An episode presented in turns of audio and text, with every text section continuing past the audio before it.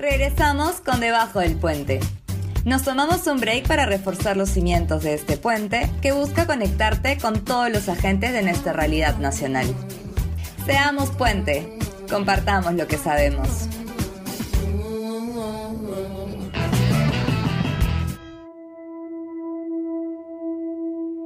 Hoy, aun cuando los resultados electorales emitidos por la OMPE son confusos, indican también que Fuerza Popular ha recibido el encargo de la población de ser oposición. Y será el rol que vamos a cumplir con firmeza. Seremos una oposición responsable que pensará siempre en el futuro de nuestro país. Esta es Keiko Fujimori, candidata de derecha conservadora a la presidencia del Perú, que en el año 2016 perdía por segunda vez las elecciones presidenciales. Como escucharon, prometió ser una oposición responsable, pero en la práctica decidió gobernar desde el Congreso y en contra del Ejecutivo. Desde entonces, nuestro país atraviesa un conflicto permanente entre ambos poderes.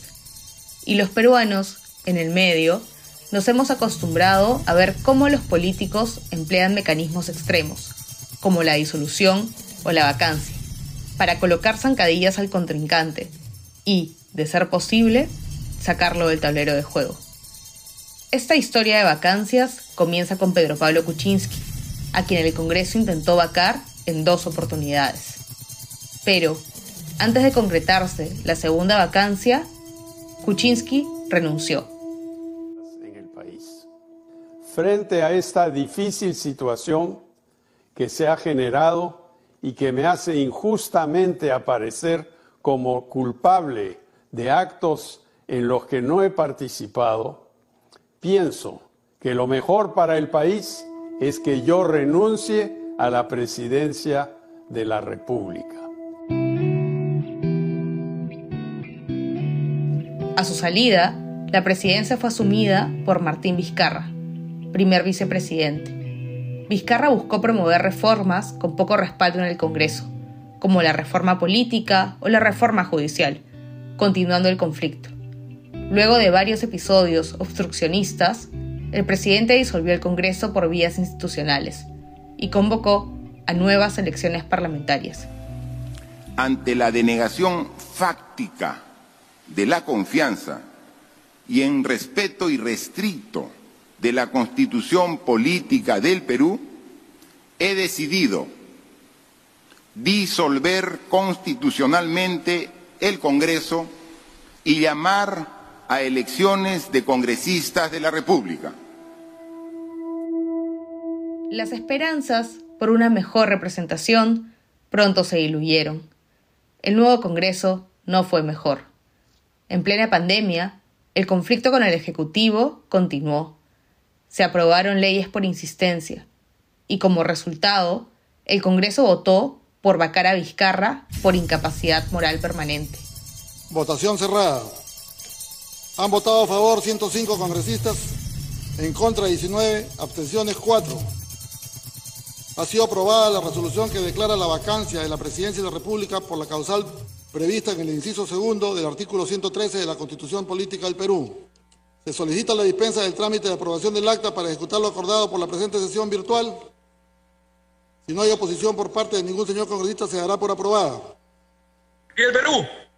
Ha sido aprobada. Se cita a los señores congresistas para mañana a las 5 de la tarde a la sesión solemne de asunción del cargo de presidente de la República. Se levanta la sesión.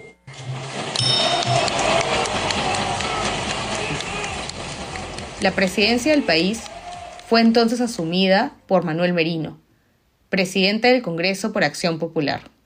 Pero, en cuestión de horas, jóvenes en todo el país convocaron a multitudinarias marchas en contra del gobierno y durante seis días la ciudadanía se enfrentó a la represión policial.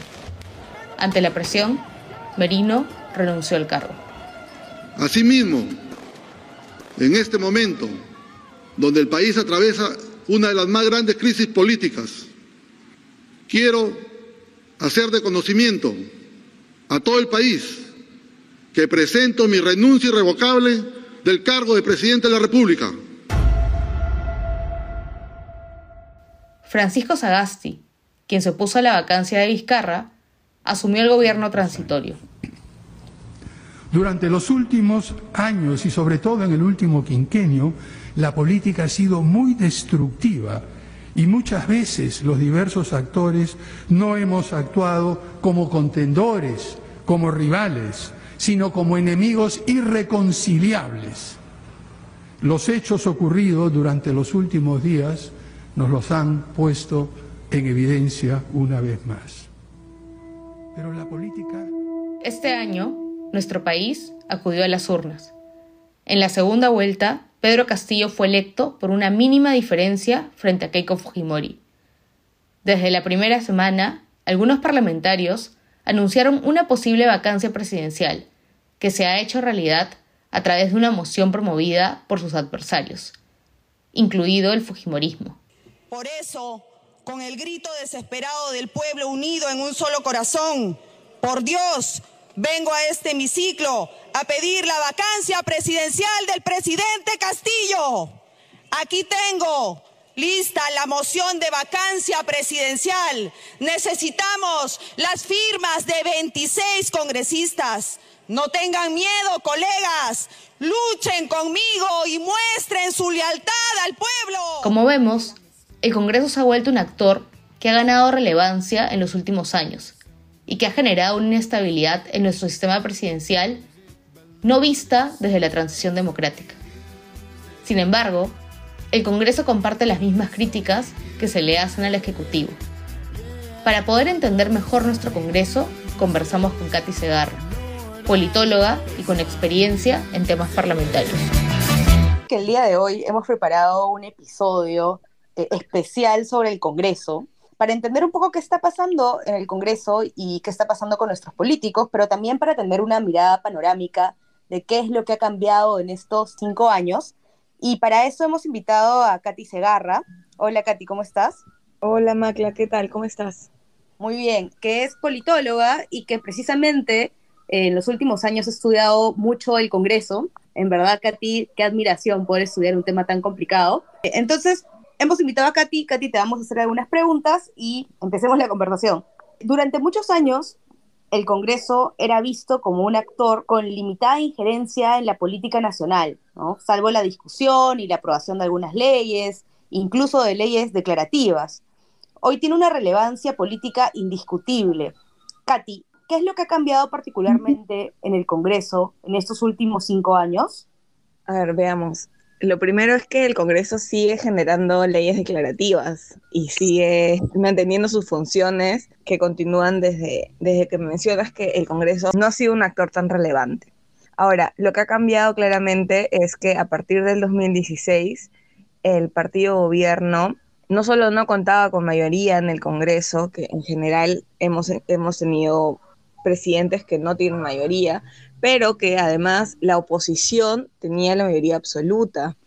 Y esto ha generado un cambio sustancial en lo que significa la dinámica ejecutivo y legislativo, en la cual esos últimos, es decir, estos actores, esta relación de control político, ha tomado mayor importancia que la generación de leyes o la generación de representación, que es una de otras de sus principales este, funciones de los parlamentarios. Entonces, lo que hemos encontrado es que en la agenda mediática y política se ha puesto se ha enfocado en general a cómo es que el Congreso se relaciona con el Ejecutivo, ¿no? Pero más que todo, como he mencionado, no, existe, no han existido cambios institucionales, o sea, o reglas de juego que han modificado la dinámica, sino son los actores que han cambiado, las fuerzas políticas que han cambiado y que han eh, priorizado la, relación ejecutivo y legislativo, ¿no? En mi, en mi particular opinión, creo que no para mejor. Buenísimo, Katy. Y claro, en, generalmente entendíamos que el Perú, o entendemos que el Perú no tiene un sistema de partido sólido, estable,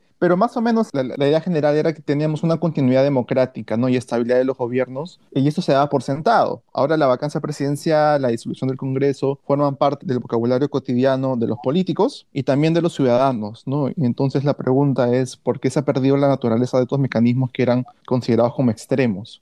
Sí, bueno, hay que tener en cuenta de que nuestra democracia aún es joven, ¿no? Había también mucha expectativa de lo que iba a suceder en el 2016 respecto a si íbamos a continuar con ese proceso democrático y lo que se ha generado es que mecanismos como la vacancia y la disolución del Congreso han sido normalizados en lugar de entenderse como, como mecanismos extremos, ¿no? Y además los cuales son, deberían ser muy acotados el hecho de que se use, por ejemplo, la medida de la vacancia por incapacidad moral permanente como si fuera eh, una caja de Pandora en el cual se posicionan una serie de, elementos que no se sabe, no se entienden bien porque qué es lo que entenderán los parlamentarios respecto a lo que es inmoral, pues ha generado que eh, se normalice que un presidente no dure cinco años como lo señala la Constitución, y además cómo lo, eh, lo plantean ese sistema este, presidencialista, ¿no? Y además hay que tener en cuenta cómo es que la ciudadanía ha apoyado, por ejemplo, el cierre del Congreso, ¿no? No, no nos vayamos a los 90, sino pensemos hace poco lo que sucedió con Vizcarra, ¿no? Y en general creo que hay que comenzar a evaluar cómo es que los ciudadanos valga la redundancia, evalúan la democracia, cómo es que estos este, confían o no en sus instituciones, ¿no? Hay un peso importante ahí respecto a la mirada ciudadana, pero también claramente hay este peso por parte de los políticos que han mal utilizado, en mi particular opinión, estas medidas, ¿no? Tanto de disolución del Congreso como la vacancia presidencial. Y actualmente eh, pensando también en el, gobierno, las críticas han estado mucho en torno al Ejecutivo, a la figura de Pedro Castillo y a las decisiones, algunas de ellas contradictorias que viene tomando.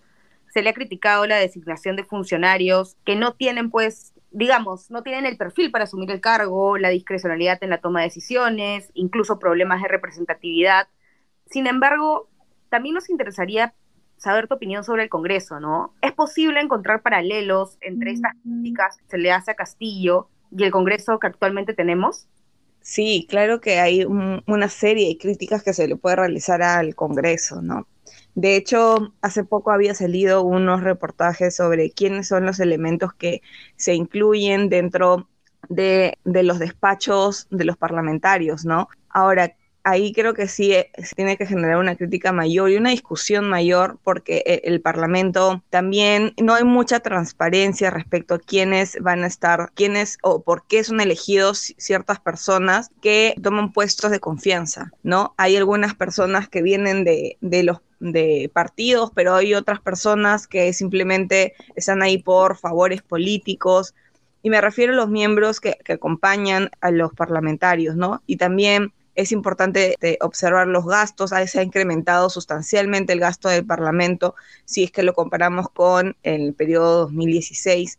Entonces, creo que hay muchas cuestiones que hay que, observar y, también hay que tener una mirada muy crítica de parte de los parlamentarios, ¿no? De hecho, creo que eso es incluso se puede este, observar por cómo es la aprobación, o en todo caso, mejor dicho, la desaprobación de los ciudadanos hacia el Parlamento, ¿no?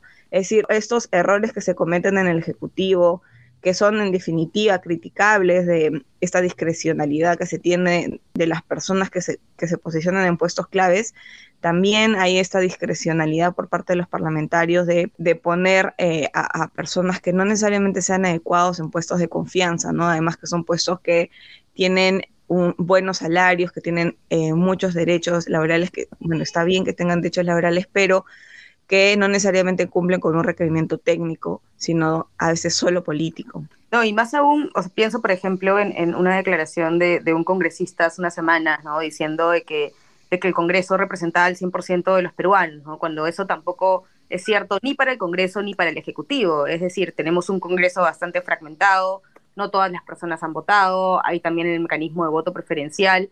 Entonces, eh, ¿creerías que eh, el Congreso quizás no es tan humilde en poder admitir que realmente no es que ha representado a todos los peruanos y que por tanto debería hacer un, mayor esfuerzo por poder conectar con demandas, con grupos y con la sociedad civil? Sí, a ver, en primer lugar, el Congreso yo creo que sí es la institución más democrática que se tiene en el Perú porque todos sus elementos son elegidos por voto popular y claramente hay esa discusión claro, hay personas que no los han elegido. Hay también una discusión de cómo es que se encuentra el diseño electoral. Lamentablemente tenemos un Congreso que nos infrarrepresenta en sentido numérico, es un Congreso muy pequeño para la cantidad de personas que estamos en el Perú. Creo que debe haber cambios por ahí, ¿no? Para mejorar en definitiva la representación peruanos y peruanas.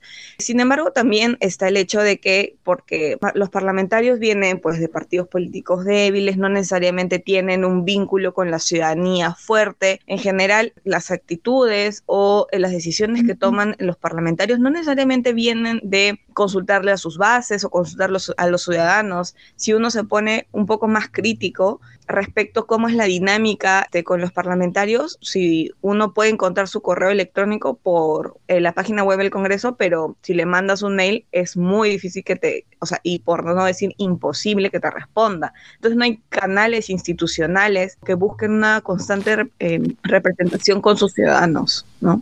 Buenísimo, Katy. Y yo quiero tomar eh, lo último que acabas de mencionar, ¿no? Que no hay un vínculo estrecho entre ciudadanos y, los congresistas que, actualmente forman el, Parlamento. Em, y me ponía a pensar que, por ejemplo, desde diversas organizaciones de la sociedad civil se viene criticando un ánimo antirreforma ¿no? en el Congreso, por ejemplo, en educación o en las reformas políticas que se han venido impulsando en los últimos años. ¿Es algo particularmente nuevo este ánimo antirreforma en el Congreso o es algo que de repente se venía dando ya desde antes? No, generar reformas en el Perú eh, ha sido muy complicado. Los actores políticos, no solamente de este Parlamento en general, de una serie de ellos han presentado resistencias para impulsar reformas de diferente tipo, ¿no? Pensemos en la política, eh, de educación también hay muchos muchos elementos que están en contra de, este, por ejemplo, fortalecer los enfoques de género en la educación. Y, como señalo, en general no es una cuestión nueva. De hecho, eh, en lo particular a mí me llamó muchísimo la atención que el anterior Congreso, que había tenido además un comportamiento errático de muchas maneras, haya aprobado, bueno, no por completo, ¿no? Pero sí algunas reformas importantes, ¿no? Eh, como la paridad, como la alternancia, como la elección de primarias. A mí me parecía, a mí eso me sorprendió, ¿no? En ese sentido, lo que encontramos también en, esto, en este Congreso es esas resistencias, ¿no? De, generar, eh, de generar cambios para mejor, porque dentro del Congreso también hay elementos que, tienen intereses particulares, ¿no? Eh, pensemos cuántos parlamentarios vienen eh, o tienen relaciones estrechas con universidades privadas, ¿no? O con negocios que, es, que se verían amenazados ante ante reformas como la del transporte, ¿no? Entonces creo que sí, no es una cuestión particular de este Congreso, lamentablemente, pero eso pues lleva a la discusión también de, cómo es que nosotros elegimos a nuestros parlamentarios. Genial, sí, y justo esa era mi siguiente pregunta, Katy, ¿cómo es que ya estos intereses al Congreso, ¿no? ¿Se trata del ánimo de un partido en particular o de algunos partidos que solemos ver en el Parlamento o es más bien un interés transversal que, se agrupan en, el Parlamento de tanto en tanto. Lo que sucede es que creo que esto va relacionado a lo que se discute mucho en ciencia política respecto a la debilidad de los partidos políticos, ¿no? Pensemos en las elecciones generales, que son cada cinco años, se supone que tendrían que ser cada cinco años, y, pensemos en las elecciones del Congreso particularmente. Entonces, si las actuales reglas de juego plantean de que partidos políticos que están desinstitucionalizados, además, tienen que presentar un número importante de, de, candidatos y candidatas en un gran número de distritos electorales, los partidos en general no es que tengan cuadros, no, que, no es que hayan desarrollado militantes que puedan postularse a este gran número de distritos electorales. Entonces, en general se presenta esta, esta práctica que, que, bien se ha desarrollado en ciencia política de, de, políticos que utilizan a los partidos como simplemente un transporte. Son personas que, que tienen este, más dinero o, o, que tienen cierta popularidad Y, y esto da la posibilidad de que personas con su, una agenda particular puedan adquirir, entre comillas, estos puestos para participar en la política, ¿no? Entonces, a lo que voy es que eh, creo que el hecho de que existan intereses dentro del, Congreso, los intereses particulares dentro del Congreso, no solamente tiene un peso importante la ciudadanía al elegir este, esto, a, esto, a, estos congresistas que tienen agendas particulares, pero también hay un peso importante en, la oferta electoral que tiene que ver con los partidos políticos. Y en perspectiva comparada en América Latina, ¿cuáles dirías que son las particularidades de, de nuestro Congreso? ¿no? Eh, porque claro, las noticias que vemos pintan a nuestro Congreso como, como el peor y nos la, la, la curiosidad si es que realmente nuestro Congreso es particularmente malo o si quizás una, es una tendencia regional que también podemos ver en otros países. Bueno, a ver, creo que una de las particularidades de nuestro Congreso es lo que les había comentado, que es un Congreso muy pequeño. Son muy pocos integrantes del Congreso en comparación a nuestra población. Otra cuestión es que, claro, eh, en estos momentos sí se presenta una alta inestabilidad dentro de la relación ejecutivo y legislativo, pero esto no es solamente en el Perú, ¿no? Esto ha pasado también en otros países de la región, pensemos en Lugo o con Dilma Rousseff. Entonces, el, el Congreso como lo vemos aquí, no es que sea igual que en otros países, ¿no? Hay otros países que en general, y la mayoría de, en América Latina, tienen dos cámaras, o sea, hay un diseño institucional diferente. ¿no? Que permite que hay que tener muchas pinzas respecto a cómo podemos comparar el, al, al, Parlamento. Pero creo que hay una cuestión en común, que es que las instituciones en América Latina cada vez están más desacreditadas, ¿no? Hay esa mayor desconfianza de los ciudadanos en, en instituciones como el Congreso, pero creo que también es importante que comencemos a ver a otros, a otros congresos de la región, pero con esta mirada que son di diferentes diseños institucionales. Quiero que debemos buscar lecciones aprendidas de otros países, tomando la, las diferencias de, de, cada caso en particular. Pensando en Perú, tras ya varios años de, de continua crisis política, ¿Qué pueden hacer las instituciones y los actores políticos para salir de ese entrampamiento que estamos acostumbrados, ¿no? Eh, conflicto ejecutivo y legislativo. ¿Cuál, ¿Cuál, crees tú que debería ser la agenda mínima que los actores políticos y las instituciones tienen que tomar en cuenta? Bueno, creo que hay mucho que se puede hacer, realmente falta mucha voluntad por parte de los actores, especialmente los, parlamentarios, de generar una mayor estabilidad. ¿Qué es lo que se puede hacer? Primero, un cambio institucional, ¿no? Es decir, hay que repensar la figura de la vacancia en el sentido de que hay que acotar y clarificar qué es lo que significaría la vacancia por incapacidad moral permanente, ¿no? Como había dicho al principio de la entrevista, esa caja de Pandora en el cual cualquier cosa puede entrar, ¿no? Eh, sino eh, presentar realmente cuáles serían las razones específicas que en general se presentan en la Constitución, ¿no? Sí hay razones específicas por las cuales un presidente puede ser, puede ser vacado. Otra cuestión también que me parece que es importante es el retorno a la bicameralidad y un aumento en el número de parlamentarios. Y con también darle más candados a que no, no, no se genere este, este conflicto entre legislativo y ejecutivo tan rápido, ¿no? Que yo recuerdo con claridad que unos días antes de la vacancia de, Vizcarra pensábamos que no iban a llegar y ahora parece que solamente este, depende de los votos, ¿no? Depende de los números en lugar de este, respetar las reglas. Otra cuestión que me parece también muy importante es lo que menciono al final, el respeto a la constitución. Hemos visto que los parlamentarios presentan leyes que son anticonstitucionales y que luego, posteriormente, el Tribunal Constitucional tiene que declararlas como tales. ¿No? Entonces creo que hay muchos cambios que se tienen que hacer. Si se dan cuenta, yo hablo de cambios no solamente dentro de, del Congreso en términos de modificaciones al reglamento, eh, sino también este, modificaciones desde el sistema electoral. ¿No? Entonces creo que sí hay una agenda pendiente muy importante, la cual siempre tiene que ser presentada continuamente hacia la ciudadanía y señalar su importancia hacia la misma. O sea, no tiene que haber un, una, serie de reformas que se hagan solamente en el Parlamento, eh, sin escuchar expertos, sin escuchar a la ciudadanía, lo cual tiene que ser fundamental, ¿no? Es, ahí les he dejado una agenda mínima muy compleja, pero esperemos que se dé. Totalmente de acuerdo. Eh, muchas de las votaciones ahora se reducen a, la negociación, a los números, ¿no? Y creo que hay menos reflexión de qué implican esas decisiones. Y para eso, bueno, los medios de comunicación creo que también quizás no hacen un tan buen trabajo en, en poder develar estas discusiones en el Congreso. Pero queríamos justamente tocar el último punto de la sociedad civil porque, a ver, la aprobación hacia el Congreso es baja, la desafección ciudadana hacia la política también y hacia la democracia eh, en los últimos años también, entonces estamos en un escenario bastante preocupante. Sin embargo,